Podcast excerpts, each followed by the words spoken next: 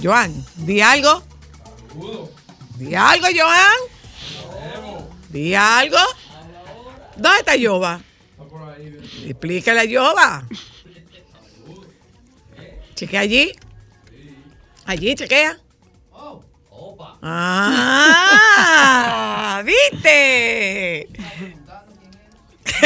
Ay, señores, pero ustedes sí son desacreditadores. Yo que estaba hablando también de ti, porque te levantas de, de madrugada, hace desayuno y lleva fines de semana. No te voy a decir nada ya. Y no es público. No te voy a decir. Es escondido. Entonces, ¿cuál es el Ah, problema? Entonces, ¿Cuál es el problema? No es público. No es público. ¿a ti te gusta buscarme la boca? Pues tú sabes que yo tengo. ¿Es no público o no es público? Entonces, ¿cuál es el problema? ¿Cuál es el problema? Sigue No ahí. estoy entendiendo. ¿Cómo fue? Modo boli. Eso era antes. Ya no, amores. Eso era antes. Mira, y siguen cayendo generales. Y siguen cayendo generales. Ay, ay, ay. siguen cayendo generales. Bueno, se han ido varios. Quitados ya. Ya no quedan. Sí, quedan dos o tres todavía. Que están, lo veo ahí. Eso sí, Albert parece que le están dando una comisión. Albert, pa- Albert Papá Dios parece que lo está comisionando. Porque cada vez que yo veo una foto, tú no viste una foto, habíamos dos. Y ya la otra semana habían dos más y tres más. Yo, no, pero Albert Jesucristo tiene que estarle dando una comisión.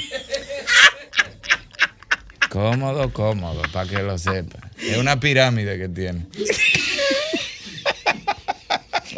Ya no quedan. No, no, quedan pocos. Quedan dos o tres, sí. Quedan. Sí, me dan no un poco de un poco de envidia, pero quedan. Sí, sí, porque yo, yo ¿Cómo sé. que envidia? Sí, porque que yo sepa que yo estoy en lo correcto y que estoy comiendo sano no significa que a veces tú te quieras comer tus hamburguitos y entonces tú tienes que irte a trancar para la casa corriendo. Claro, porque yo no estoy de alta, yo estoy en rehabilitación, ¿eh? A mí no me han dado de alta. Dije, ya, manín, te puedes ir solo para el crucero, que nada más van mujeres. Te puede... No, todavía no. Todavía yo no estoy de alta, yo estoy en RIAP. Yo lo digo, Isabel, no, no, espérate. Ah, yo no estoy como por ir para allá. No, cámbiate. Yo no te como para ir para dónde. O sea, una ¿Cuándo salida. Mira que vamos por una actividad. Usted va. Es verdad, ¿tú quieres que yo vaya? Bueno, si tú quieres no vaya, pero acuérdate que yo no estoy de alta todavía. Para allá va mucha gente. O sea, ¿tú te atreves a decir y, y eso? se- y ella se cambia.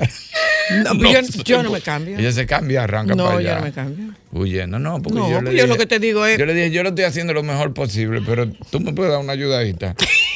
y cuídame, por favor, que, que no sé ser descortés. Entonces, si me pide. No, yo gozaba con la risa, porque cuando estábamos en The Heights, pasó una por adelante. Le digo, bueno, Ada. Yo puedo salir afuera y se puede estar cayendo el cielo, un aguacero, un ciclón, y esa niña me dice, dame una bola y puede vivir a dos cuadras del teatro. Y yo le digo, coja su agua y mójese. Pero si usted se monta ahí, no, ¡Ven, que no es para allá! no, es una tentación de. No, y entonces Ada se muere. Y cada vez que me pasaba una por el lado, me decía, ¿y esa tú la llevas? Digo, sí, esa- yo la llevo tranquila, esa es mi hermana, además. esa-". Y pasaba otra, ¿y esa tú la llevas? Digo, pero no lejos. pero no lejos, esa es No un de aquí. ser. Exacto, un de aquí a Arroyo Hondo, pero no un San Cristóbal tampoco, ni un bar. No, no, cerca. Para que ya cuando comience, no. ¿Y esa tú la llevas? Bueno, para yo llevar esa, yo paso a buscar a Isabel primero. Isabel, vamos a llevar a una amiga. Pero llévala tú. No, ven, vamos a llevarla. ¿Y si la monta atrás? Sí, no, no, yo, como, pero yo solo de chofer. No, no, yo no sé, yo no sé. Yo, yo todavía, yo tengo que cuidarme, todavía yo tengo que cuidarme. O sea, todavía yo no puedo andar libre por el mundo. Qué honesto. Claro, yo tengo que cuidarme todavía, yo no. ¿Pero de qué, qué tú te cuidas? De las tentaciones que llegue un momento. ¿Y qué es lo que pueden y hacer? ¿Y más qué es lo que te pueden hacer las yo. tentaciones? Y a veces las mujeres son insistentes y, la y yo no puedo Qué ser descortés. bonito, las mujeres Entonces son yo no estoy acostumbrado a Manín, esa des- las Yo no mujeres estoy son acostumbrado a la descortesía. Ah. Entonces yo prefiero. Pues las mujeres son muy insistentes. Sí, a veces cuando, cuando las mujeres se trazan un norte, Mm. entonces yo como, como estoy consciente ¿Y cuál de es que- el riesgo? ¿Cuál que es el riesgo? Perderlo todo. ¿Qué es todo? Oh, mi familia, mi esposa, que yo amo y adoro. Pero y me siento, juégatela, fácil. Esa mujer no coge, tú la ves y que es muy chula, y que es muy linda, la Juégatela, reina de los niños. que- esa tipa no coge cotorra. Ella ha dado dos amagues, ella ha hecho dos amagues que yo digo el diablo. ¿En Pues serio? Sí, no, no, un cachú. no. Por un mal comportamiento. No, por una conversación de esa de juego. Dije, no, si yo, si yo fallo. Si tú fallas, ¿qué? No. Cotorra, y con el pasado sí, yo puedo hacer todos los chistes del mundo. Pero chistes futuristas. Pero es que eso. y- y- No, no, Es que ya. así es como tiene que ser. Sí, sí, no, Y no. sin discutir ni nada. Ah, o no, sea, no, ella no va a te, discutir ni ¿Te la jugaste? ¿No? Ella no va a discutir ni nada. El único riesgo es perderme, pero si, tú quieres coger, si tú quieres correr ese riesgo, dale para allá. Sí, full. Si tú quieres correr ese riesgo, No, dale para allá. tipa pero así, no es de que, que no espérate, ve, pero espérate, vamos a hablar. ¿De qué? No, esa tipa no coge cotorra. Y si le dice a una de las hijas, ¿cuál de ustedes se quiere ir con él también? Como ustedes lo quieren tanto, ¿cuál de ustedes se quiere ir con él? Ah, pues está bien. Pues tú eres un preso de confianza.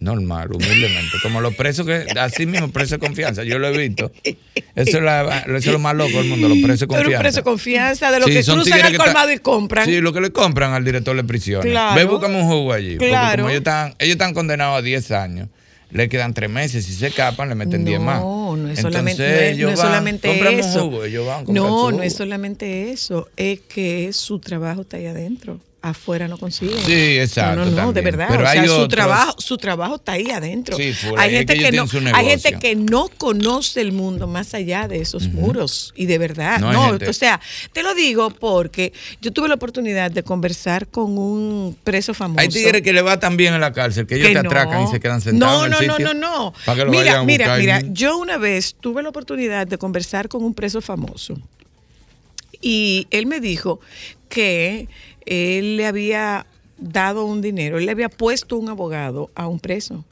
y el abogado le dijo, ay, don, no me haga eso. Le dijo, ¿cómo así? Le dijo, no, yo no sé lo que hay después de esos muros. No, no, no, yo no Wow, me quiero, yo no me quiero ir de aquí. ahí No, yo no me quiero ir de aquí. Él no sabe vivir No, afuera. yo no de- sé cómo se vive allá afuera. Mi, mi mundo está aquí adentro. No, no me haga eso. don. Además, como está No la cosa, eso. tú estás más seguro ya adentro.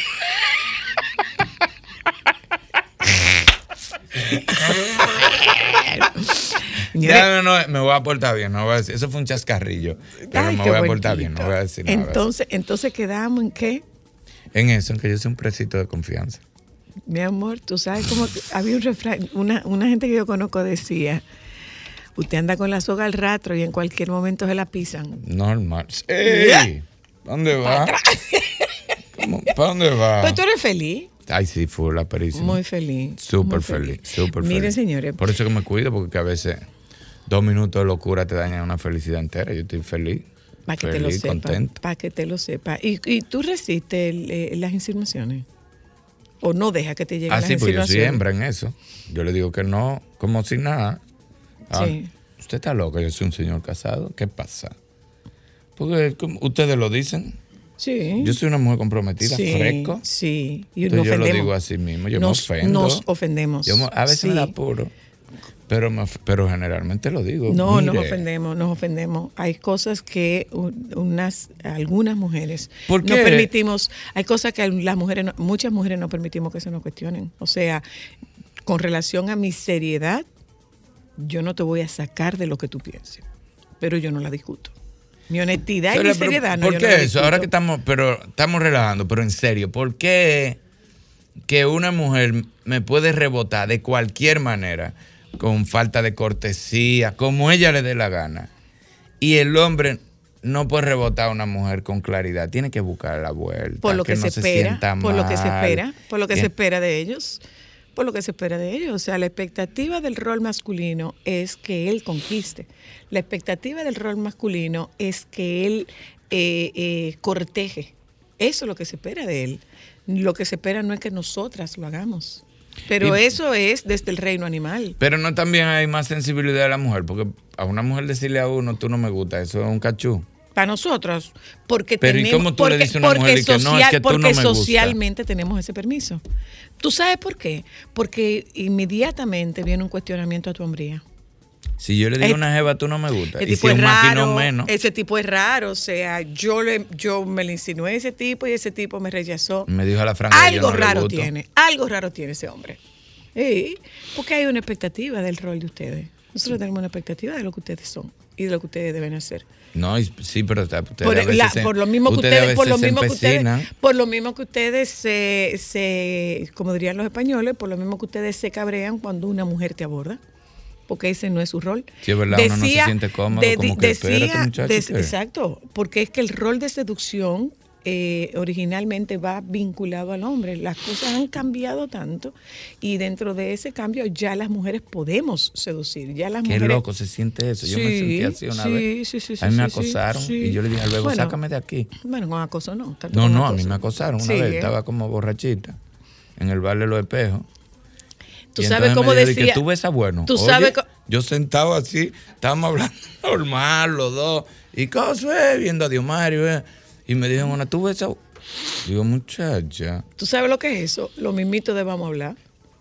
Sí, me tiró. Sospecha y te va. Me sentí hembra ahí. decía, Decía. Me sentí hembra y señorita. Decía, decía tu, decía tu, tu hermano, mi papá Antonio Río, decía nuestro hermano Antonio Río, tú ves, es un problema de músico. Eh, tú ves, bueno, es un problema de artista. Te busca Bueno. un lío fácil.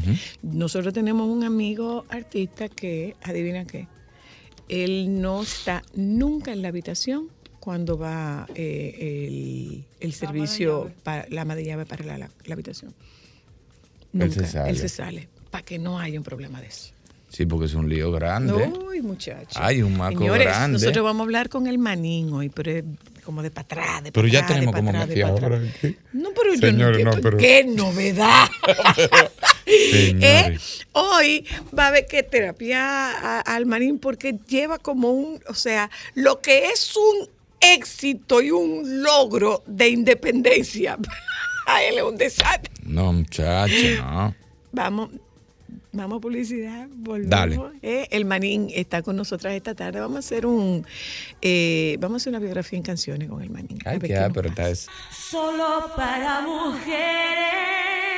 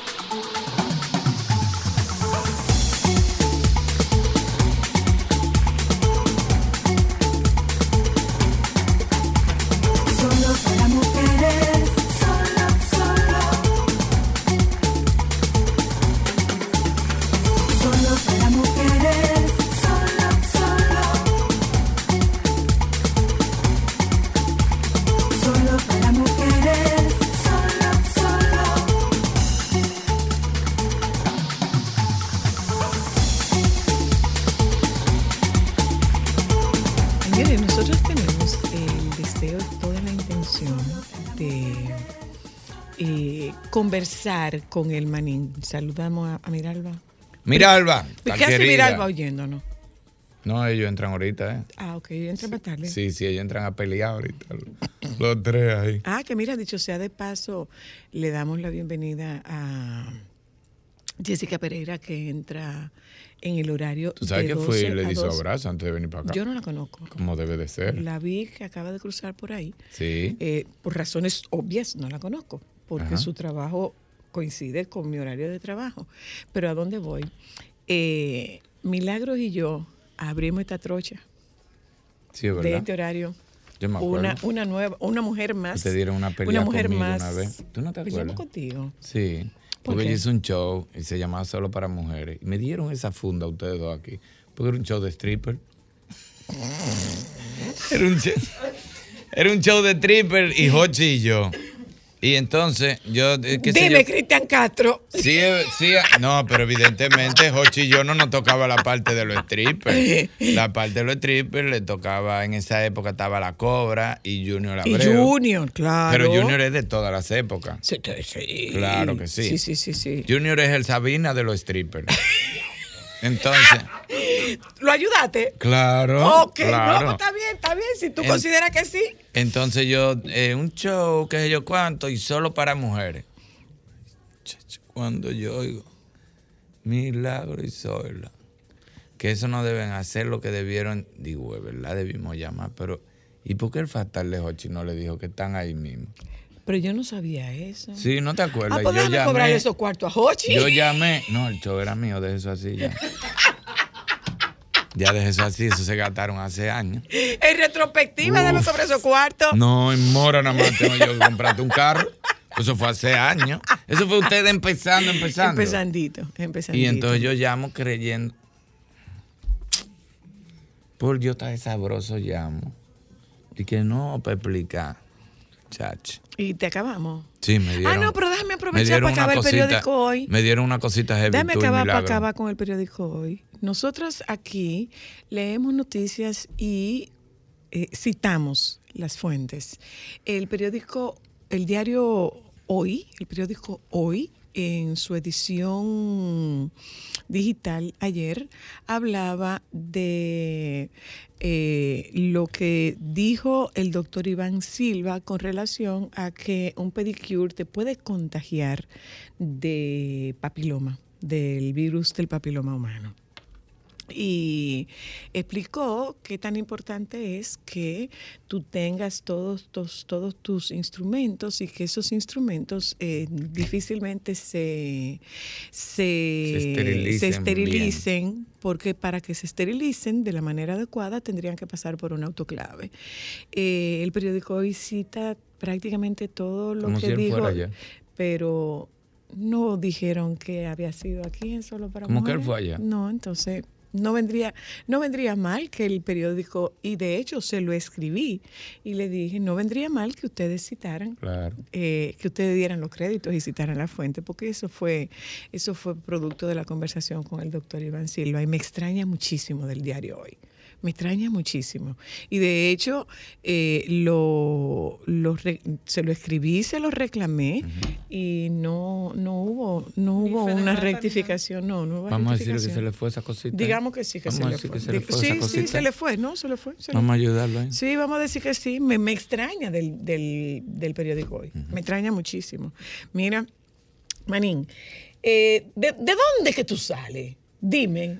Oh, ¿Tú de. cantabas desde chiquitico? Sí, y imitaba. Lo que pasa es que. ¿A quién? No, yo hacía unos shows en el listín diario de imitaciones.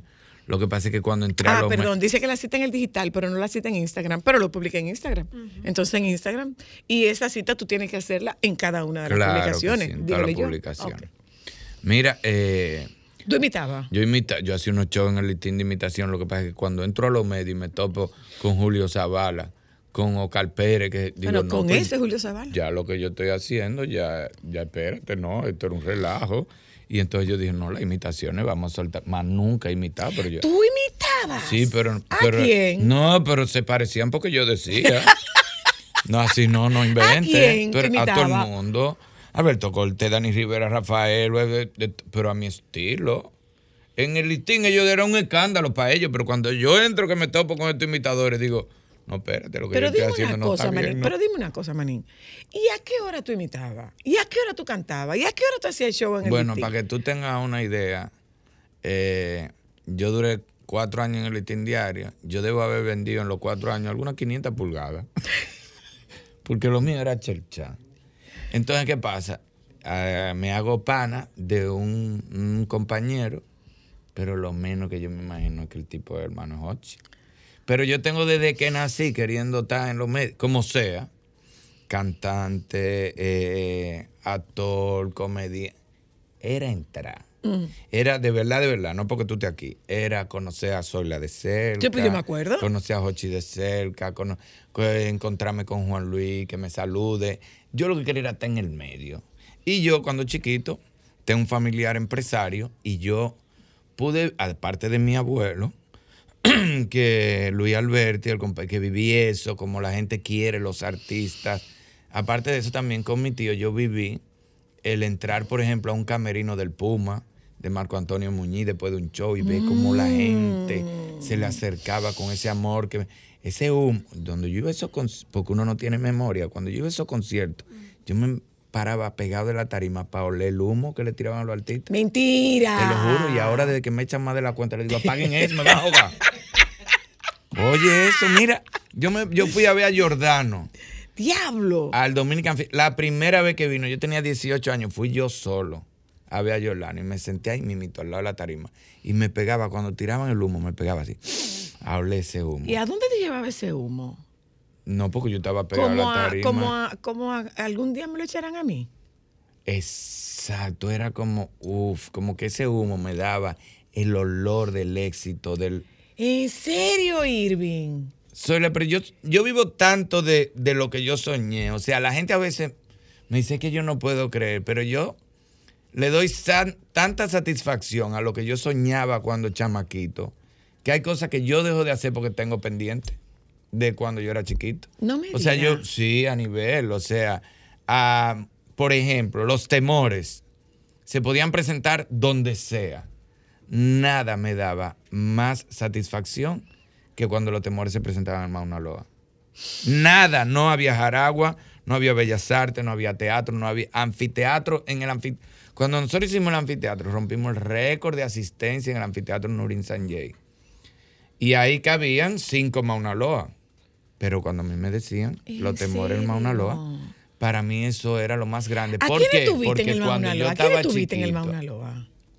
Porque si tú estabas chiquito, tú no podías ir ahí. A Marisela yo llegué a ver Mauna Loa. Pero no solamente porque vi, sino porque yo desde chiquito oía en el Mauna Loa tenía, Tenía que, que ser, ser don Jesús Torres donde se presentaban las grandes estrellas. Entonces cuando yo voy al Mauna Loa por primera vez chiquito y veo todos esos cuadros de esos grandes artistas con Emón En el lobby. en el lobby retratado con Emón. Yo decía, yo quiero tener, yo quiero conocer a ese señor Irving, como artista. Irving, ese vínculo tuyo con tu abuelo. ¿para qué te sirvió? ¿Te cantaba? eh, eh, te- te- ¿Tú te embelezabas con las Sí, sí, historias sí. de tu abuelo? Sí, no, no, pero no solo eso. Mi abuelo se murió cuando yo tenía cinco años, más o menos. Todavía, todavía yo no he conocido un ser humano como mi abuelo. Jamás. El ser humano más dulce que yo he conocido en mi vida, las palabras que salían más de corazón que yo he conocido en mi vida, el ser humano. Bueno, para que tú tengas una idea de que eso me chocó mucho, mi papá hizo un cuaderno de cuando mi abuelo murió, de todos los escritos en el periódico Las Esquelas. Para que tú tengas una idea, mi abuelo, con aquella carga histórica que tiene del merengue, y no hubo una sola reseña que no destacara su calidad humana, quizá al mismo nivel o por encima de la carga histórica que él tenía en la música. O sea, mi abuelo nunca dejó de ser lo que él era como persona porque el artista estaba por encima. No, no, lo de mi abuelo era algo. Mi abuelo llamaba a mi casa todos los días, todos los nietos para saber cómo estaban, no buscaba para comer helado, hacía feliz a todo el que estaba. El que estaba al lado de mi abuelo era feliz. Y eso me marcó muchísimo. O sea, Por ahí tú, tú puedes establecer una conexión de ese gusto tuyo por esa música. Claro, y mi familia, es súper- los Alberti son Musicales. súper musicales. O sea, los Alberti nunca se juntaban si no había. De hecho, yo creo que le, mis hijos han heredado eso de que mis hijos, por su generación y por su grupo, se van a ver a Bad Bunny al Estadio Olímpico, pero mis hijos están en un grupo y ellos mencionan artistas que sus amigos no tienen, No ni, tienen ni idea. idea. ¿Por qué? Porque cuando yo lo buscaba al colegio, algunos días eran de ellos y yo me tenía que dar a mí, pero otros días eran míos y ellos tenían que oír a José José, a Emanuel, a Camilo Seto. Y tiene una cultura musical aperísima, mis hijos. Y eso viene porque yo me sentaba con mi abuelo, con mi papá, con mis tíos, a escuchar música, a oírlo Iraquere en esa época, a Diego Verdaguer, que era un humorista uruguayo de cuando yo estaba Sí, chiquito. claro. Me pude dar el lujo, a mí la música me conecta más que una foto. O sea, hay músicas que si yo quiero recordar de... o sea, tú eres muy auditivo. Pero extremadamente... muy auditivo. No me enseña una foto, que yo no siento nada. O sea, tú me puedes enseñar una foto de quien sea, yo no siento nada. Pero hay músicas que me conectan. Entonces, ¿Tú sabes uno qué me de los decía, momentos... Tú sabes que me decía Jackie Núñez, eh, que siempre se me quedó. Jackie me decía, las palabras tienen música, escúchala. Las palabras tienen música, escúchala. Y eso hacía que yo me, hace que todavía hoy yo me tranque tratando de escribir un párrafo. Porque la, Porque le- la te- melodía no me suena. Ajá. Sí, buscando mira eso. música. Yo busco música en lo que escribo. Mira, eh, uno de los momentos más eh, simbólicos en mi vida extraño, que prácticamente yo me senté con todos mis tíos que ya murieron, fue cuando yo tuve la oportunidad de verle Luthier. En, yo fui a España a un festival de cine y yo dije, yo no sé cuándo vuelva para acá. Déjame yo buscar en Google las actividades que hay aquí, iré al festival dos veces. Y así mismo fue, yo me la pasé entre teatro y estaba Lelutier, que nunca ha venido al país. Y con Lelutier era que mis tíos se divertían oyendo a Lelutier. Cuando yo me senté en, e- en la, en la primera fila, yo andaba solo, si hubiese andado con la familia, no toca la seta. Pero como yo andaba solo, digo, déjame hacer esta inversión. Me senté en la primera fila. Te juro que yo sentía que yo estaba con papi, con tío Miki, con tío Chechelo, que yo estaba con toda mi familia, todos mis tíos al lado. Era experimentación. Eso fue para mí grandioso, maravilloso. Entonces a mí la música me conecta muchísimo más con la nostalgia, con la infancia, con ¿Qué un tú momento tocas? ápero. ¿Qué tú tocas? ¿Tú tocas algún instrumento? No, dice mami que yo me frustré después que papaito murió, porque él nos enseñaba a todos los nietos, nos sentaba en el piano a tocar, y después que él murió, yo como que no le puse la mano más nada. No, no. Me hubiese encantado porque hubiese sido maravilloso yo dar un show de humor con el piano. Sería una especie de Raúl Di Blasio. Yo vendría siendo como una especie de Raúl Di Blasio. Exacto, un show de humor con piano o piano con humor, no sé, un Di Blasio, algo así. Yo le pregunté a él, yo lo entrevisté y le dije, ¿cómo es que usted es pianista y sale ronco de los shows? Y él se murió de la risa. Porque él es súper cool, él es aperísimo, él se murió de la risa. Me dijo, a mí nunca me habían dicho eso. Pero es verdad, me hubiese encantado dar un, un show ¿Qué- con un qué- piano. qué- cómo, cómo son? ¿Cuáles son? eh, eh, ¿Cuál es el registro musical eh, biográfico de esos primeros años tuyos? Es que es una combinación ápera, porque por ejemplo estaban mis primos más adultos, estaban mis primitas un poco más adultos. O sea, imagínate tú, como le dije yo a una gente, mi cultura musical va desde los iraqueres en Cuba, con Rubalcaba, Sandoval, Paquito Rivera, los primeros iraqueres de Cuba, junto cuando Pavarotti arranca, Lelutier, el conjunto Quiqueya y Menudo. Oye, ¡Anda! ya tú sabes los playlists de mi carro. O sea, tú te vas a montar conmigo a coger una O sea, tú carretera. eres de los que perdía la cabeza con menudo. No, no, yo voy todavía cuando van a juntarse.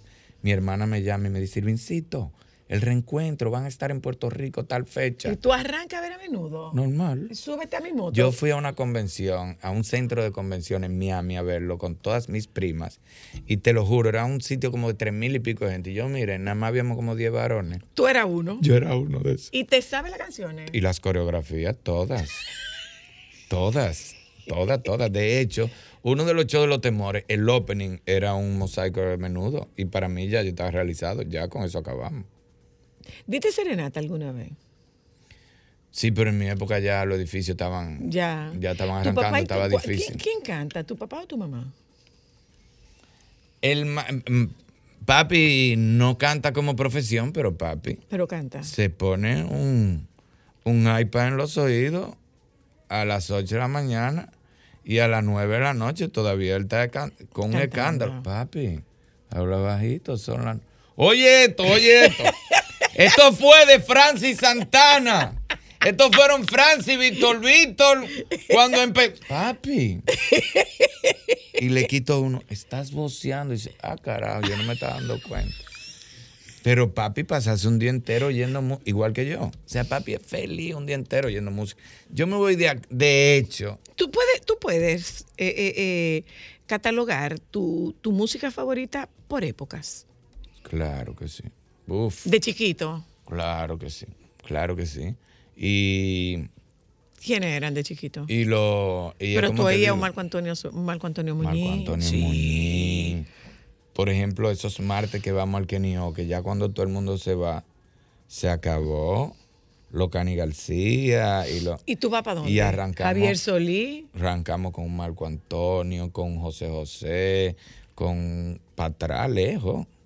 A darle, no, búscate Pero tú ahora. puedes creer que, que la González dice que nunca se ha amargado. No, no me digas. No, eso que ella no rico sabe de- que lo que que oír una canción de que para amargarse, de que, que- ¿cómo, cómo yo voy a oír música para amargarme? Pero eso es lo más rico del Pero mundo. por supuesto. Pero es que las relaciones se disfrutan desde el primer día hasta el último. Amargándose. Es que eso es parte de la... Si usted no se amargó, entonces ¿para qué tuvo esa relación? El que termina y no se amarga, eso no sabe a nada. Pero el que termina y no se amarga, igual... el- tú sabes lo ¿Y bueno que tú salís para la calle, Núñez para arriba y Núñez para abajo, oyendo un mismo disco. ¿Dónde estará mi primavera? Y eso Núñez para arriba y Núñez para abajo. Y tú lo pones con Michelle y lo pones con Marco Antonio Solís para abajo. Y de la 27 para la Kennedy con Michelle. Y de la Kennedy para abajo con Marco Antonio o sea, Solís pasa una ruta de la amargue. y cojo Luperón para arriba, Luperón para abajo, y no me y cuando sale un disco nuevo, yo no llego a mi casa dándole vuelta a la capital con el disco Mentira, Irving. y Isabel me llama, no, que estoy oyendo tal cosa, voy para allá, que yo bla, y dando vuelta. Pero amargarse así y, y, y, y un exceso que tú al borde de grave. O sea, tú fumas, entonces te fumas dos cajetillas. Con un disco. Y tres, o sea, no, no, cuando Con- tú quieres o con- ya olvidar Cuando te amargaste. Sí, sí, lo que yo le recomiendo a todo el mundo es, cuando tú quieras olvidar un amor que ya tú no aguantes más, tú coges un día Ajá. y arranca en ese carro y busca una canción que te dé durísimo. Entonces, si tú bebes, lo que tú bebas, te bebe el triple de lo que tú bebes. Y Pero- si tú fumas, te bebe el triple de lo que tú fumas. Para cuando tú llegues a tu casa Ya. y te levantes, tú sientes que te dieron otra oportunidad para estar vivo. Entonces después tú te bañas, te bebes dos pastillas para el dolor de cabeza fuerte. Y entonces ya cuando tú te sientes en la mesa, tú sientes como que ese humo, eso fue tan duro lo que tú hiciste ayer. Que solo, ya te curaste. solo, eres tú, es para pensarlo. No es que otro esté opinando, no, no.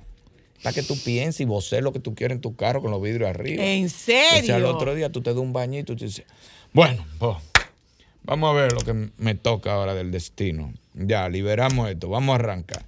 Y ya entonces va más suave. Esa es tu técnica. Ha sido mi técnica un par de veces, sí. Yo me... ¿Cuánto es par de veces? Sí,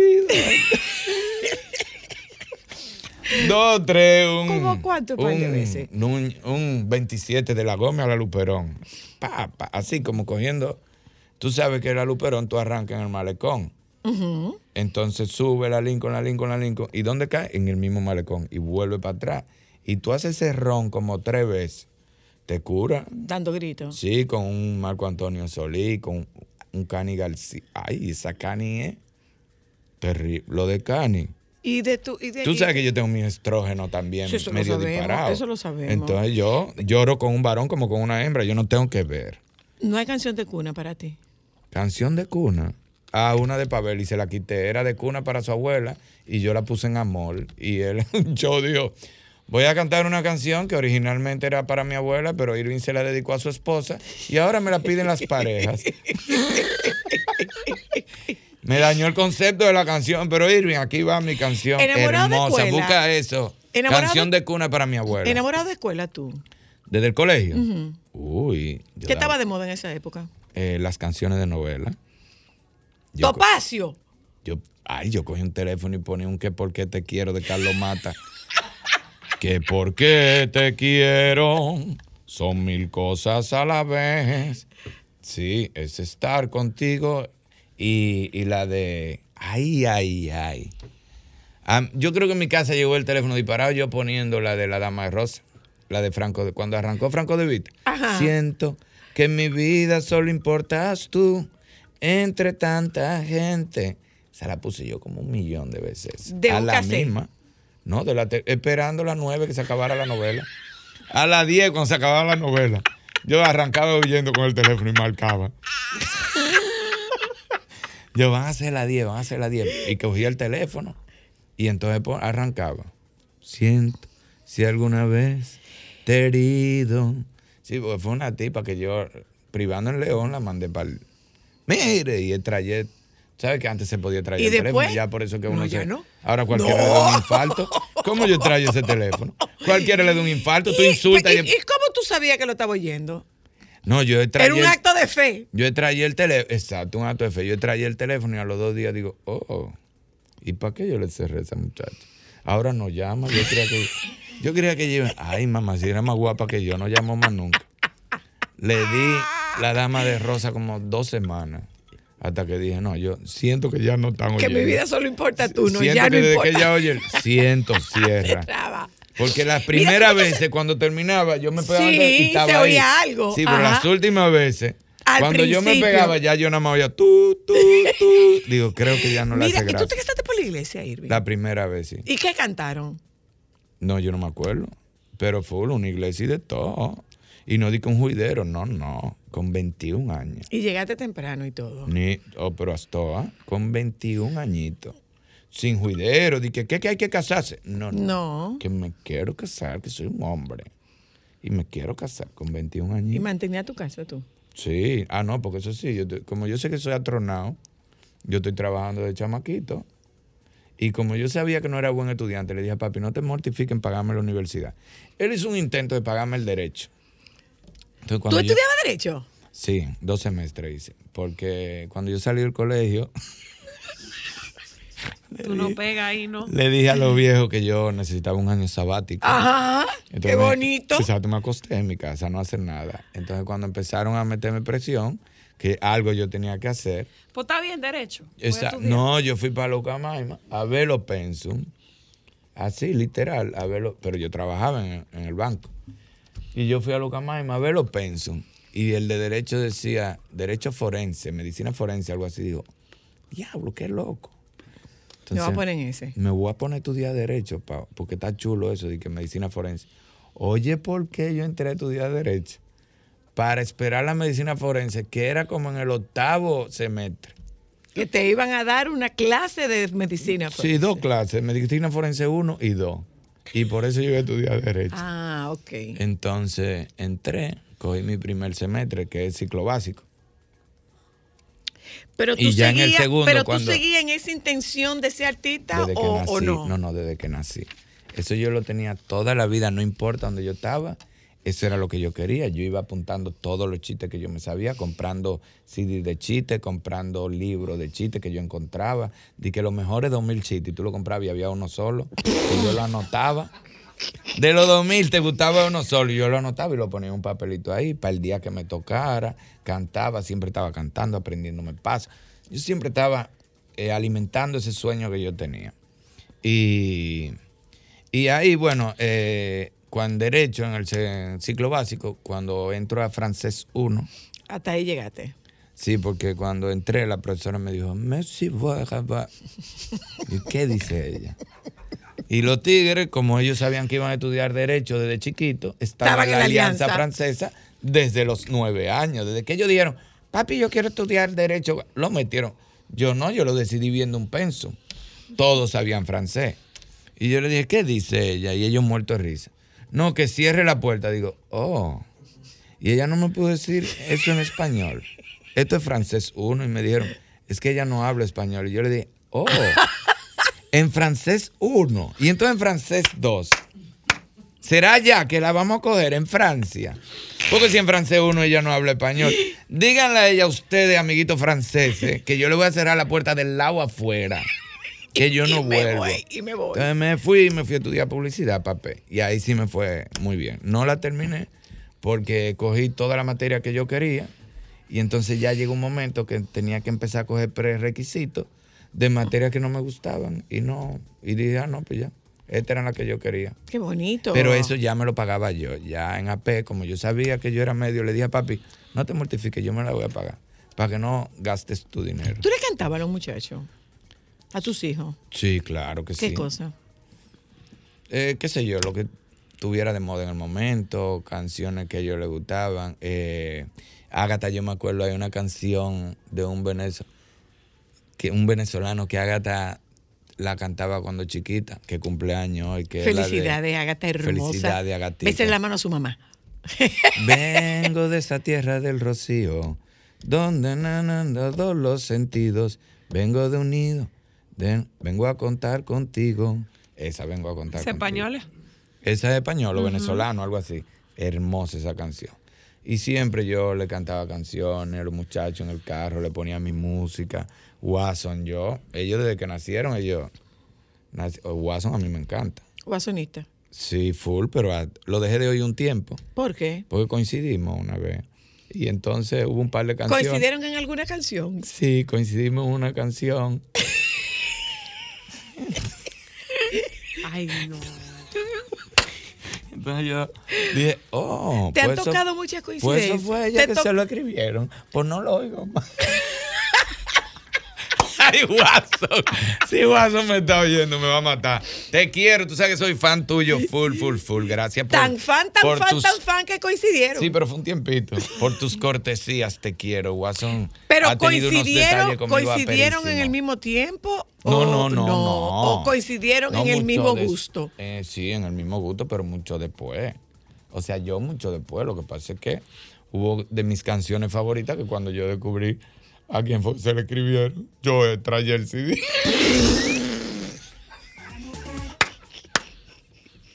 Ay,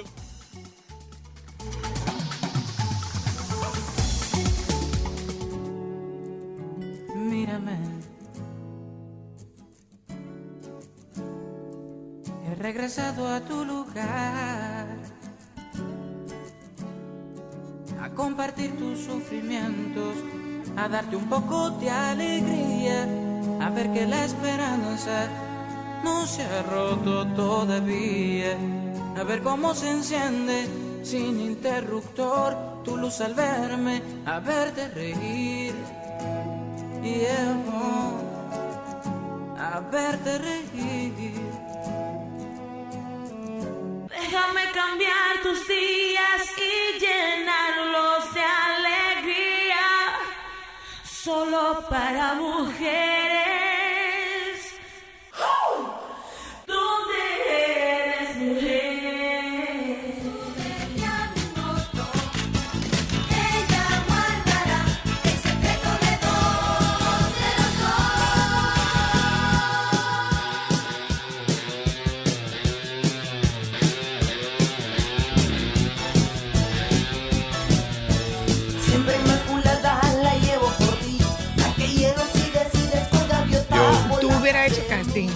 De todo eso. ¿Y tú no todavía yo, todavía yo tengo la esperanza De ir a un pertenecer a un grupo de eso. ¿De qué? Sí, pero que están listos ya. El último que yo vi, yo dije, ellos no van a terminar. que hagan los boleros, porque ellos no van a llegar, súbete a mi moto. ¿Oíste qué linda la de Pavel? Sí, bella. Esa canción Ah, es un yo- espectáculo de bella. fue- esa canción es bella. Eso fue el día que yo me casé con Isabel. Pavel fue, llegó a la casa de sorpresa y le cantó eso, le dio esa serenata. Pavel es mi cómplice con eso. sí, Bella, ¿eh? bella o sea, tú diste serenata. Sí, claro. Porque era en una casa. Sí, a Isabel. La, de verdad, yo creo que. Ay, y el día de su cumpleaños en, en- que me aparecí con un mariachi. Maté ahí. Dime. Pero maté. Cuando ese mariachi entró, esa mujer se iba a ir por la escalera.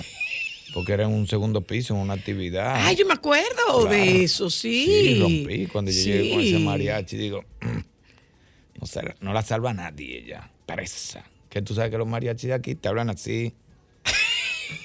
claro, yo creía que era mexicano. Dice, ¿cómo no? Ahí estaremos. Ocho, ocho, ocho en punto, mijo, como usted me dijo. Y después que tocan y cosas, ¿cómo no? ¿Por dónde entramos? Y le digo, no, entren por aquí. Perfecto, así se hará. Como usted diga, a cantar. Si nos dejan. Una Alejandro, cuando terminó me dijo, monstruo, lo- los chelitos no lo... Dios, pero espérate. Monstruo, los chelitos, digo, espérate, espérate. Tú no eres mexicano, dice. No, no, eso es el personaje. No, pero ya soy yo el que te estoy cobrando, ese era el personaje. pero- Literal, tú lo llamas ahora mismo. Buenas tardes. Claro. Yo quiero comunicarme con el mariachi tal. ¿Cómo no? ¿Qué desea? No, mira, yo quiero de una serena. Allí estaremos a la hora que usted diga. A la hora que usted diga, güey, usted es nuestro jefe. Desde que termine, el chelito, usted no lo va a transferir o, o efectivo. Coge ahí. Digo, pero ¿y usted no? No, no, hombre. ¿qué Pero te marearon. ¿Qué mexicano Mira, ¿cómo tú haces, eh, cómo, cómo tú vas haciendo esta transición y vas convirtiendo este quehacer en tu medio de sustento. Porque lo que hemos dicho es que aquí muchas veces, eh, primero, tú te sientes mal cuando te quieren hacer sentir mal cuando tú asumes, no, espérate, que esto, esto tiene una, esto tiene una burocracia, esto tiene, esto tiene un protocolo. Pero también hemos dicho que la diferencia entre un artista dominicano y un artista puertorriqueño es que para el artista puertorriqueño, él es un producto, para el artista dominicano no. Sí, en mi caso yo soy ¿Cómo muy- tú lo has logrado? Yo soy muy así en mi caso. O sea, yo entiendo que este es mi oficio, esta es mi carrera. Yo no hago más nada que no tenga que ver con, con el arte. O sea, a mí me han ofrecido sociedades de restaurantes, de bares, de... Sí, ¿eh? No puedo gastar mi energía en otra cosa que no sea lo que yo soñé y lo que yo quiero. ¿Y no Ese- te han ofrecido, por ejemplo, ser diputado, senador, a- algo en la política? Es que no, es que yo creo como que tres pasos antes que me lo ofrezcan, tan tan claro, mis amigos que, que han entrado, de, no solo ahora, sino de todas las épocas que han estado en el gobierno, como que antes de darse esa conversación, tú sabes que se dan varias conversaciones y uno tiene más o menos la idea de qué quiere el otro, que el- y están tan claros que a mí no, no me interesa estar ningún puesto político. Así como te digo que yo siempre soñé con ser artista, siempre le di seguimiento a todos los grandes artistas dominicanos y de otros países. Y era una época donde los artistas, desde su posición, desde el arte, hacían labor social. Sí. Entonces, si yo puedo, desde algo que yo escriba, hacer una labor social, yo no necesito un puesto político para decir que algo anda mal en la sociedad, claro. para arreglar algo en la sociedad. Yo lo puedo hacer desde el teatro, desde el cine, desde el humor. Yo puedo ayudar. Y eso es lo que yo vi. Eso es lo que yo vi cuando chiquito. Cantinflas era más importante que el presidente de México. Para que lo Y sepa. Cantinflas nunca Para cogió ninguna posición política Ujú, ya. Y lo que decía, Freddy también, Freddy nunca cogió ninguna posición política. Y lo que decía Freddy también, Palabra de Dios. claro, hacía sus labores sociales. Entonces yo vengo de un tiempo donde siempre han habido artistas que han tenido la política en la sangre, porque, y siempre han habido, ahora hay muchos que después que son artistas se ven cerca y dicen, pues déjame ir por allá. Ahora hay mucho eh, buscar el dinero, antes era mucho el arte. Antes era mucho, yo voy a desarrollar todo lo que tenga que ver con el arte y todo desde el arte, ya sea política, labor social. Entonces, como yo vengo de esa época, yo creo que le sirvo mejor a la sociedad escribiendo algo que los, que los, que los pueda cambiar, que los pueda mejorar, que estando en una posición política. Ahora, una cosa, Irwin. Tú vas, eh, eh, tú vas navegando entre distintas facetas del arte. Y eso no es tan fácil, porque eh, aquí no tenemos, eh, no tenemos esa cantidad de artistas que puedan manejar con tanta facilidad eh, el baile, el canto, la actuación, la, la, el, el guionismo, eh, la dirección, porque tú te estás metiendo, Sí. tú te estás metiendo hondo, tú te estás metiendo hondo, sin formación, Irving. Sin información. Sin formación. Sí. ¿Tú, tú no, Eh, tú no sientes que puede ser necesario formarte? Sí, pero yo creo que me ha ayudado mucho el... Yo nunca estoy en un sitio si no estoy observando Y lo que están haciendo. Ok. Ujú. O sea, yo no voy a una película a hacer mi- mm, lo que me toca y irme para mi, mo- irme pa' mi casa. O sea, cuando yo estoy en una película, yo estoy viendo cómo se comunica el director, cómo habla el director, qué hace el director. He tenido oportunidad de preguntarle a directores qué libro leyeron, eh, me han recomendado libros para escribir. O sea, yo me, en teatro, cuando empecé en teatro también estaba muy pendiente de, de cuál era cada director, qué era lo que más le preocupaba, eh, cómo comunicaba al actor lo que él quería sentir del actor, cómo coro- coreografiaba la obra también. O sea, yo no, no tuve la formación de ir a la escuela de Bellas Artes, no tuve la formación de irme a estudiar cine. Pero en el tiempo he ido, claro, también la humildad de, bueno, te toca a ti dirigir, yo hago lo que tú me digas. Eso te ayuda mucho también. Cuando yo no opino de nada, yo solo veo. O sea, si yo estoy en una película como actor, Si se fue la luz y vamos a hacerlo oscuro y el maquillaje está mal, eso no es mi problema. Ok. Yo estoy observando lo que hace el director. Pero además tú sabes colocarte en la posición que te, que, para la que te buscaron. siempre. ¿Cómo fue? De hecho, en las obras, eso lo aprendí de Karina Larrauri. Te amo, Karina. En las obras que son mías, que la producción es mía, en un evento que, mi, que es mi producción y yo estoy de actor, yo solo soy actor. Para eso hay un director. Ok. O sea, yo no tomo ninguna decisión, ni de horario, ni. No, no, yo un actor más, lo que diga el director, esto es lo que va, incluso hasta con el caso de Me caso con tu ex que yo le escribí. No, no, es lo que diga Chapo. Si hay que hacer una corrección, es lo que diga el director, no soy yo. Ya después que yo se le entregué, ya es lo que él diga, ¿Qué es lo que va a pasar con Me caso con tu ex? que se va a hacer cine. Tu se va a prima. convertir en película. O sea, ustedes están oyendo. Full. Dime más. Eh, Archie la fue a ver y al otro día me escribió, eh, Moreno, eso es tuyo.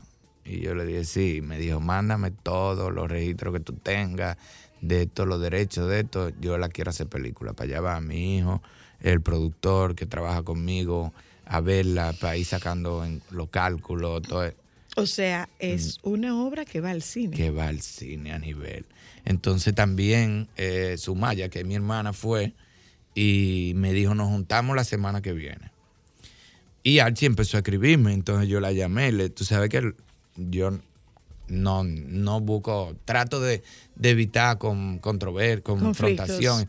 Y llamé y le dije, Suma, y me dijo, ven para mi casa para que hablemos. Le dije, tú me dijiste que te gustó y que no teníamos que sentar a hablar, pero pero Archie, mira, Archie me escribió me y me dijo, no, no, no, Archie es un monstruo, eso está garantizado. Además, yo, yo tengo, un- aquí hay unas cosas pendientes que eso era para que nos juntáramos, pero yo te estoy hablando de 2025, de futuro. Si Archie te dijo, rompe, que o con sea, Archie tú vas a que tú romper. vas a hacer, va tu, tu ópera prima, va cine. Sí, mano, ya tú sabes cómo me tiene eso. Lo que, yo estoy loco que arranquemos. Yo no llamo a ¿Pero y Archie para todos los- cuándo? Yo no llamo a Archie todos los días para que no se vea feo. yo no llamo a Archie todos los días. Archie, dime, ¿cómo para que no se vea feo? Dije que ya yo estoy cayéndole atrás. Pero ya yo estoy loco que eso arranque porque eso, eso es como... Pero eso ya, eso es de verdad, de verdad, de verdad. de Full, verdad. entonces, aparte, sí, full, no, él mismo me dijo, ya lo puede decir. O sea, cuando yo fui a donde Hochi y él armó un grupo, ahí fue que yo dije, ah, no, pues esto es verdad. Esto es verdad. Él armó un grupo con Panamericano entero, donde están Desiree, donde está Javier, donde están toditos. Y yo dije, ah, no, pues ya la cosa está caminando. Y ya incluso tiene todos los permisos que se necesita para una película. Oye, yo tuve que firmarle un permiso, Oye, tú, como de derecho. de tú eres, que cole- tú eres dándole- colega, ¿de quién es que tú eres colega entonces? No, hasta ahora nada más de, de los escritores, porque eso la, va a dirigir Archie. Entonces, Pero tú eres colega de Robertico entonces. Sí, de Woody Allen. Mira, muchacho de mí. A mí está bueno que me pase. ¿Qué hago yo? ¿Qué hago provocándote? ¿Qué hago provocándote? Por el amor de Jesús Ya sacramentado. tú sabes, eso es una locura, porque aparte de que es mi obra, tú sabes lo importante que es esa obra para mí. Sí, sí que lo es. Por lo que significa, por lo que dice, por lo que mis compañeros actores sienten cuando la hacen, por lo que nosotros sentimos cuando la hacemos, por lo que yo veo en el público. Mira, a mí me agarró una jeva en una plaza aquí. ¿Tú sabes que me fue a llorar delante de ella? Pues, ¿sabes que Amigo, si usted me va a decir algo muy profundo, jáleme a un lado para que yo no llore delante de la gente. Porque a mí, desde que una señora me dice en la calle, en mi familia siempre oramos por ti, ya yo me voy a un ahí disparate. te da. Y esa jeva me agarró y me dijo, ¿te puedo decir algo? Así, una popi, en una plaza. Ay, déjame tirarme una foto contigo. que se-". Yo, oh. Me dice, ¿te puedo decir algo? Claro. Yo tengo 17 años de casada. Mi esposo pasó por muchos momentos difíciles en la vida. De hecho, él no toma alcohol hace tanto tiempo porque él tuvo que dejar el alcohol, rehabilitar. Algo así me explicó. Y me dijo, yo tenía los 17 años de casada que yo tengo con mi esposo y nunca lo había sentido tan cómodo en un lugar, tan identificado, tan feliz y tan presente como el día que fuimos a ver la obra tuya. Yo no sé cuál, qué le dolió más, si, qué le gustó más, si reírse o cuando le dolía o se identificó. pero nunca lo había sentido tan cómodo en un lugar como cuando fuimos a ver esa obra. ¿Y cómo, cómo es ese proceso creativo, Irwin? Lo primero que yo hago es qué yo quiero decir. Por ejemplo, tú, yo lo dije en este día, yo escribí una obra sobre salud mental, te la mando a ti. Lo primero que hago es te la mando a ti, se la mandé a una prima mía que es psicóloga también, para que me den el visto bueno de lo que yo quiero. Lo primero que yo tengo que tener claro, qué es lo que yo, con qué que yo quiero pelear, qué es lo que yo le quiero decir a la gente. Entonces, después que yo tengo ese mensaje claro, Que dicho sea de paso, mortal la obra. Estaba pegada, esa, ¿verdad? esa, la nueva. ¿Tú sabes lo que me dijo Catusa? Que eso parecía que yo tenía un problema mental para escribir Catu me dijo, manín, a mí me encantó, pero, Sí, pero eso a mí, parece a mí me enganchó, a mí me enganchó. Me- ah, parece, parece como un testimonio. Sí. Parece un testimonio. Pepe está vuelto loco, Pepe está loco por hacerla. mortal, mortal. Es una obra, eh, le adelanto, de unos mellizos. Y somos Pepe Sierra y yo. Eso será ya para el año que viene. Pepe Sierra y yo, así mismo, mellizos. Y es una obra sobre salud mental. Entonces, lo primero es, ¿qué yo quiero decir? ¿Qué es el mensaje que yo quiero llevar? Eh, bueno, yo, en mi caso con tu ex, yo quiero hacer una obra que le destruya la, pre- la predisposición a la gente, los prejuicios. Que cuando la gente salga, te tan equivocada, que tan diferente a como entró. Eso es lo que yo quiero hacer. Voltearle la, la- la tortilla a la gente. Que la gente entre con una idea y cuando salga de ahí, Es otra. sale con otra totalmente diferente. En esa que yo te envié, yo dije, ¿qué es lo que yo le quiero decir a la gente? Que busquen ayuda. Que está bien, Boca Ayuda. que busquen ayuda y que muchas veces cuando tú vas donde tu amigo, yo he estado abrazando amigos en mis peores momentos y mis amigos no lo saben. Exacto. Pero no solamente eso. Lo que dice esta obra, sin spoiler, es que eh, el sufrimiento no se escribe, no, no, no está tatuado en la cara. Exacto. No está tatuado en la cara. Muchas veces ¿Qué, quien- qué tú necesitas? Tú necesitas un ambiente. Mira, yo creo que una vez le pregunté a, a Makini y él como que escribía con un pantalón como cómodo, como un pantalón eh, eh, viejo. Y eso era como parte de, de la conexión de él para sentarse a escribir. ¿Qué tú necesitas para escribir? ¿Hay un espacio? ¿Hay una hora del día? ¿Hay, una, ¿Hay un soundtrack? ¿Hay alguna música que te, que te lleve más por unos laberintos que por otra? ¿Qué, qué otra? Sí, sí. Por ejemplo, me caso con tu ex, eh, con, la, con la canción que cierra, eso fue parte, porque con Me caso con tu ex me pasó algo ah, pero después que yo tenía la obra construida, yo no sabía cómo, engan- cómo unirlos a todos. Y el tema es lo último, o sea, el título Me caso con tu ex es lo último que me surge. Después que están todas las personalidades tan listas, todos los actores tan listos, yo sé eh, lo que va a decir cada uno, la historia de cada uno, yo decía, ¿cómo los junto? O sea, y, de, y lo último que me surge es me caso con tu ex. Es, es eso, ese común para yo unirlos. Entonces, muchas veces una canción que yo escucho, muchas veces eh, me pasa eso. Por ejemplo, honestamente te puedo decir que con, con esa obra de los mellizos me pasó que yo estaba en un momento para mí muy incómodo y me senté a hablar con un amigo mío, él grave. Y él no sabía que en ese momento yo estaba peor que él.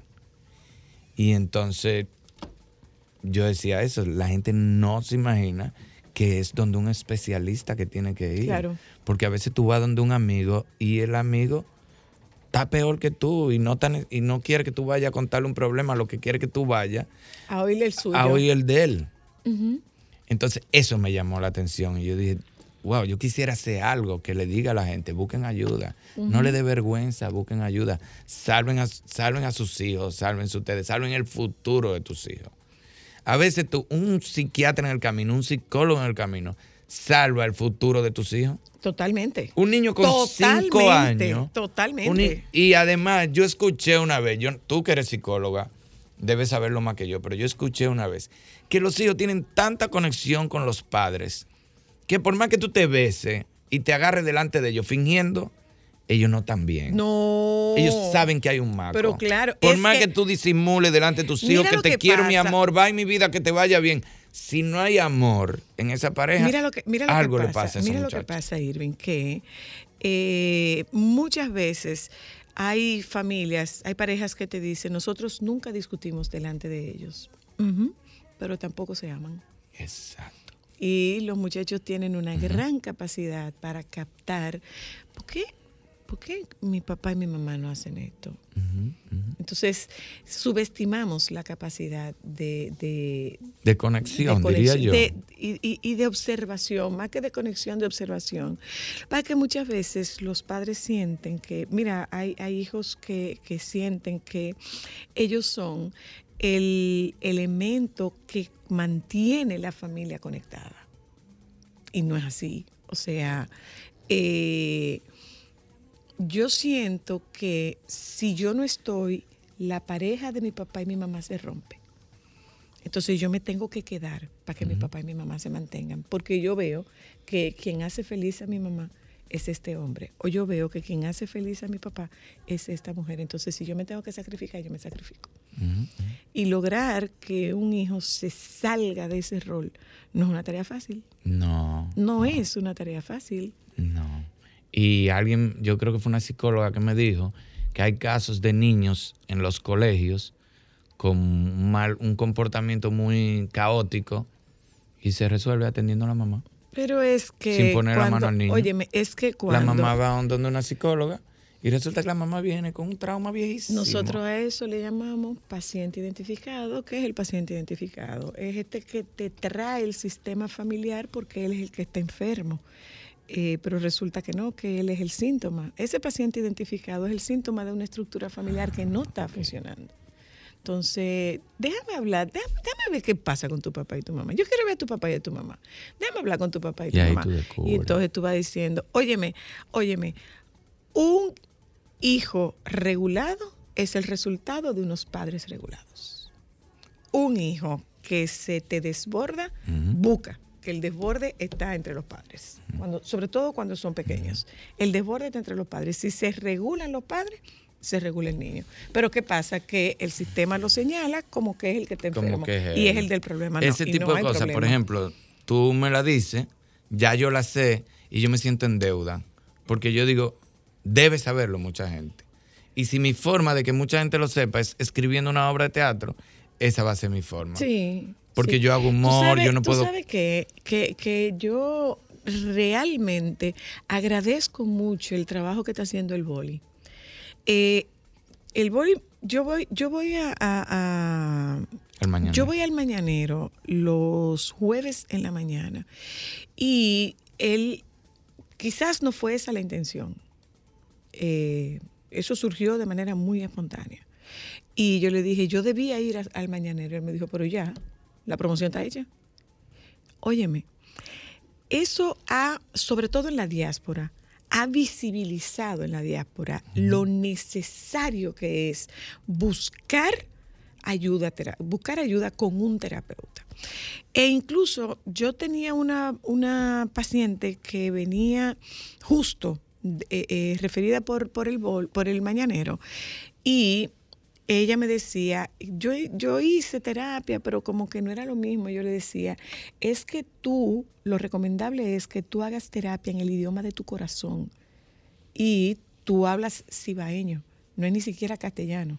Tú haces terapia en cibaeño, porque ese es el idioma en el que tú sientes. Claro. Entonces, ¿qué ha permitido esto? Que mucha gente normalice la búsqueda de ayuda Exacto. que mucha gente sepa que no, no, no es incorrecto buscar ayuda y buscar la ayuda que es. Y que, no, y que tú no tienes que, que, que no hay un estigma porque tú digas, yo no estoy bien, yo no estoy bien. Entonces, quizá yo creo que sí, que esté bien, pero alguien me puede da- hacer dar cuenta que algo me está incomodando, entonces déjame buscar ese algo que me incomoda. Y no pasa nada con no estar bien. No pasa absolutamente tienes todo el nada derecho no con bien. no estar bien. E incluso tras una ruptura, tú puedes decirle a esa persona con la que tú te encuentras, ¿cómo tú estás? Yo he tenido días mejores, pero estoy haciendo lo que tengo que hacer para estar bien. Claro. ¿Eh? Y no pasa nada. Hola, hello. Sí, hola, soy la. Qué, qué bueno que Irving y tú han traído este tema. Porque realmente sabes que muchas de las situaciones que estamos viviendo y que estoy viendo en la familia, los hijos y, y la delincuencia es justamente eh, la situación de los padres. Entonces, ¿qué pasa? Que si el colegio llama a papá o llama a mamá, no asisten. Entonces, al no asistir, el sistema lamentablemente no cambia. Estoy triste. Sí, real- hay que involucrarse Ay, con el mira, tema mira, de sus mira, hijos. mira. ¿eh? Yo que fui a toda la velada de mis hijos, de los tres chiquitos. Los padres no tienen una idea, porque no estaban ahí, de lo que es un niño cuando sale a una velada Que no tiene y una mira para todos los lados y no ve a su papá ni a su mamá. Yo lo veía, o sea, yo estaba viendo a mis hijos y miraba para los lados y yo veía esos niños con esa cara mirando para los lados, buscando a su papá, a su mamá, a su papá. Cuando no lo, y cuando de repente como que lo veían allá, bueno, me pasaba con mis hijos, que yo llegaba tarde y yo llegaba y lo veía como, y cuando me veían era como, Vino. y yo conocí una compañerita del bebo, atronadísima. Y un día me dijo, usted siempre viene a todos los juegos de, de, de su hijo. Yo tengo tantos años en el equipo de voleibol y mi papá ni mi mamá nunca han venido a verme un juego. Y a lo mejor ellos creen que ni mente le está dando a esa niña eso. Y a lo mejor eso es lo que más le está afectando. Yo no importo. Aló, hola. Irving, buenas tardes a todos. Dime, te hermano. amo, hermano. Te amo, te amo, hermano. Gracias. Eres el mejor. Gracias, El mejor. hermano. Gracias, viejo, gracias. Mira, tú estás tú estás en gira ahora. ¿Qué es lo que tú estás haciendo? Bueno, ahora tengo. ¿Y, y cómo tú no te estás repitiendo? Eh, no, porque yo siempre le pongo algo. No es de que, que totalmente nuevo. No, no, no. Para que no se paren a vocear. Eso fue. Sí, es el show que hice en Bellas Artes, que estaban pidiendo reposición. Se hace una reposición ahora en escenario 360 este sábado 29. Tiene unas diferencias. eh, por ejemplo, en esta ocasión, Patricia Rampolla estará en vivo. En- sí, en esta No, ocasión. eh, antes era video. Antes era video, ahora estar en vivo. O sea que por favor, si usted tiene algún médico que esté con un tanque de oxígeno para cuando se termine el show y esté ahí para mí, se lo voy a agradecer. Atención, Yunen. ¿Cuántos está van? cerca. ¿Cuántos personajes? Bueno, va Patricia Rampolla, Darillo. va el tributo, voy yo y va Daricho. Que Daricho me, yo no paso este, el que quiera ver a Daricho, que vaya. Daricho hay que acostarlo dos o Pero tres tú años. dices eso todo el tiempo. Sí, no, pero ya, yo lo decía con 40, pero ya es que no lo aguanto ya. Aló, hola. Sí, hola. Buenas. Mira, solo quería decir que de verdad yo sería feliz con que mi hija en un futuro, que ahora es pequeña, me pueda ver como el hijo, los hijos de Irving, como lo ven a él. Wow, y el gracias. ejemplo que él es. Yo soy de verdad la mususa. Ay, pero de la mususa, gracias. Soy una de las mususas y de verdad, cuando vi algo que él publicó en Instagram, bueno, que su hijo lo publicó, de verdad a mí hasta las lágrimas se me salieron. O sea, es una admiración y es algo que es real, que se puede ver, que se puede sentir, que no es pantalla. Y eso es una cosa que, que es bonito vivirlo y estar cerca de esa familia. De verdad que Gracias, sí. Mususa Ah, querida. sí, Y así va a ser, sí, así va a ser, porque sí. yo, yo también te veo con tu hija. Y tú eres con tu hija, como te dice tu corazón, no te lleves nunca del otro. Eh, es uno el que cría, es uno el que siente. Y mucha gente te va a decir, deuda. suelta esa niña, suelta esa niña. No la sueltes. Si tú la quieres tener en tu pierna todo el tiempo, eso es lo que tú quieres sentir. No dejes que otra Mira gente cómo te estás críe. tú por no soltar lo tuyo. Claro, no dejes que otra gente te críe Mira tus cómo hijos. estás tú por no soltar lo tuyo. Esos pobres muchachos desesperados, locos por salir de ti. Sí, no, ya está fuerte. Ya estos carajitos están muy grandes, mano. Están yo no estaba preparado para eso. Yo estaba dije, buscando un edificio para que uno viva aquí, el otro allá. No, Y dijeron, claro que "¿A no". ¿Dónde? ¿Cuál edificio? Se te van. Se están yendo uno a uno, sí. ¿Y tú? ¿Qué vas a hacer? Irme con Isabel para Cabaret en un motor a vivir, para la orilla de la playa ahí, a surfear y a, y a hacer jiu allá en la costa. Que ellos tienen su, su escuela allá, pegado a la playa. ¿Tú te ves para, para, para Claro. futuro, a futuro? Soy, a mí no me gusta trabajar. Claro que yo me veo zumbado por allá. Yo no me estoy esperando que ya ellos no necesiten un peso Una, más allá. una cosa, Irving. A mí me gusta, lo que la gente no, no sabe es que, bueno, Rancé que me conoce, que yo creo que es de la persona con la que yo he trabajado que más me conoce, más entiende dónde a mí me gusta ir, dónde no me gusta ir, en la entrevista, en cuál entrevista, qué a mí me gusta hacer. Lo único que yo disfruto de mi trabajo es ya cuando empiezo en el escenario, cuando arrancó el show. Esto no te gusta. Sí, depende del sitio. Una o sea, yo soy feliz aquí. Yo soy feliz en un programa, a veces dando entrevistas cuando yo no tengo que anunciar nada. O sea, yo soy feliz hablando contigo, en el aire, fuera del aire. Tú lo sabes. Es así. Esto yo me lo disfruto. Pero los, las cosas que hay que hacer Por trabajo. Mira una cosa, Irving. ¿Te preocupan la edad, el envejecimiento, la enfermedad y la muerte? Uy, sí, yo no he hecho la paz con eso. De hecho, Catu, tú sabes que Catu es mi mai. Y Catu sabe que yo me he quitado suero para irme a trabajar. O sea, que yo no le paro a nada de eso. Que yo, no te apures, Catu. Yo he llegado del aeropuerto a hacer el programa. Cuando chévere nada, que chévere saber. Yo para trabajar no tengo ningún tipo de problema. Pero si se murió alguien, ella sabe que ese día no, el programa no lo podemos hacer. O sea, ella sabe que si murió alguien cercano, alguien que yo conozco, alguien del medio que era muy especial para mí, ella sabe que ese día es mejor barajarlo el programa. Pero tú, tú, voy- yo voy a publicidad, porque llega un momento que tú como que, ok, estos muchachos se hicieron grandes. Eh, yo vi, eh, eh, no recuerdo quién era, era un español que decía que su miedo no era la muerte, su miedo era enfermarse. Yo voy a publicidad y, y, o sea, cuando ya tú, cuando ya tú pasas estos 50 años, que independientemente de lo que tu estado de ánimo diga, tu cuerpo puede decir otra cosa Claro, en algunos momentos. claro. Lo pienso, no lo pienso, eh, eh, me preocupa, no me preocupa. Yo voy a publicidad, ya voy. Solo para mujeres.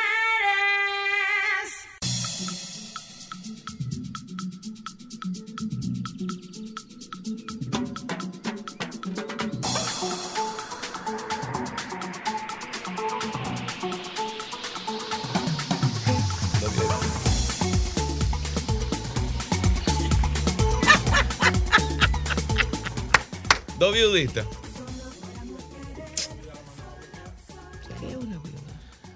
Porque mira lo que pasa en Broadway. En Broadway tú vas a sentarte en un teatro. Ajá. Y hay un área donde hay seis, seis sillas, quedan seis sillas. nombre. Y tú le dices, nosotros somos cinco. Ah, no, no puede comprar esa porque se va a quedar esa sola. Tiene que irse para otro lado. Aquí no, aquí quedan cuatro sillas y tú vas y compras tres donde queda, en la fila donde quedan. Compra en la fila de atrás, que quedan. No, compra tres. Entonces queda esa viudita sola que dura 14 años para venderse, porque nadie va sola a un show. Entonces ya yo lo que he hecho en mis shows, que tres, cuatro días antes, cuando quedan seis viuditas, lo loco, Tú lo juntas. le digo, Luis, ve, cómprame esas seis viudas y las tengo ahí en los camerinos. y los amigos de uno que van, le digo, que me dicen, me voy a sentar atrás. No, toma, vete a tu asiento. Y le doy un asiento porque esas viuditas duran 14 años para venderse. Mira, Irving, eh, entonces tú estás en escenario 360. Escenario 360, el sábado, El este sábado. El sábado. Este Full sábado. Este sábado. Mira, te pregunté, ¿te preocupa? Sí, y ¿sabe qué me, me, me desocupa la mente? Los ejercicios, eh, por ejemplo, el jiu-jitsu. Si la gente se imaginara, porque mami, tú sabes que mm, viejo al fin, mami lo que me dice es porque ellos entienden otra cosa. Tú no estás muy viejo para hacer karate. Oye, tú no crees que tú estás muy viejo para hacer karate, porque en su mente eso es. Pero para mí, ese es el único momento en el día donde tú sueltas el celular, donde tú no puedes pensar, porque en lo que tú estás pensando en la tarjeta te ahorcan. Nada más. Nada más puede estar Exacto, pendiente de lo que está pasando entonces ahí. eso es un momento. Y también yo me zafo un tobillo, me lesiono. Y para mí es una tranquilidad, porque yo le digo a mis hijos, mientras yo lo que me esté zafando hueso, yo estoy oyendo tantas, yo no sé qué es lo que está pasando. Pero la salud está tan frágil Está muy últimamente frágil. Está muy que frágil. la gente tiene que cada vez darle más valor al tiempo, porque hoy en día yo veo muchos amigos, muchos compañeros, la salud está más frágil que nunca. Yo no sé si tiene que ver con el COVID, con lo que pasó después. Tiene que ver con el Es COVID, como que tiene la que ver con cómo es- estamos, tiene que ver con el COVID, tiene que ver cómo estamos viviendo. tiene que ver con eso también, con la angustia. Ya me tengo que ir. Bueno, pues nos vemos el sábado entonces. Yo no voy hasta aquí. ¿Y para dónde tú vas? Oh, mi amor, yo voy a ser la única mujer que llegue con una maleta al Madison Square Garden. Tú no lo sabes. Tú vas directo para el Madison. Adiós, pero ¿y si ese show lo cambiaron y yo llegaba el viernes y lo cambiaron para el jueves. Y Pero yo llego pa- en la tarde. Vete para Perú conmigo, con tu gente de No, chartering que son no, tuyas. no pa' Perú, Vete no. para Perú. No voy para Perú porque ahí hay 29 de octubre, no. 29 de octubre, Perú. Y este sábado haber- en escenario 360. que debía haber 360. ido contigo para Perú, Vamos porque es mi pa' Perú. cumpleaños. No, yo no voy pa' para Perú. No voy para Perú, que no voy. Yo no estoy para estar durmiendo en la selva. Tú estás poniendo loco. Es que yo tengo un bucket list, eh, yo tengo una lista de que tengo que conocer amor. las siete maravillas. Pues, y si pues. tú te vas conmigo, ver dos maravillas al mismo tiempo sería un No, escándalo no, para mí. tres. Tres- Ah, sí, saber, sí, saber, claro. cua- Pero tres maravillas, esto va a ser chulo, eso, ¿eh? En Váyase con chartering. Eso va a ser nosotros, chulo. Eso va a ser nosotros. chulo, va a ser chulo. Viajar con chartering es una chulería. Sí, viajar con chartering es una, es una chulería. full, full. Pero no, no, disfrútate tu Perú y duerme en la selva. y No, no, no, no. ya- Pues tenemos otro no, pendiente mi amor, más para adelante. 61, ya no estoy para eso. Eh, nos juntamos con ustedes mañana, los compañeros del Sol de la Tarde están ahí. Quédense con ellos, por favor. どっち?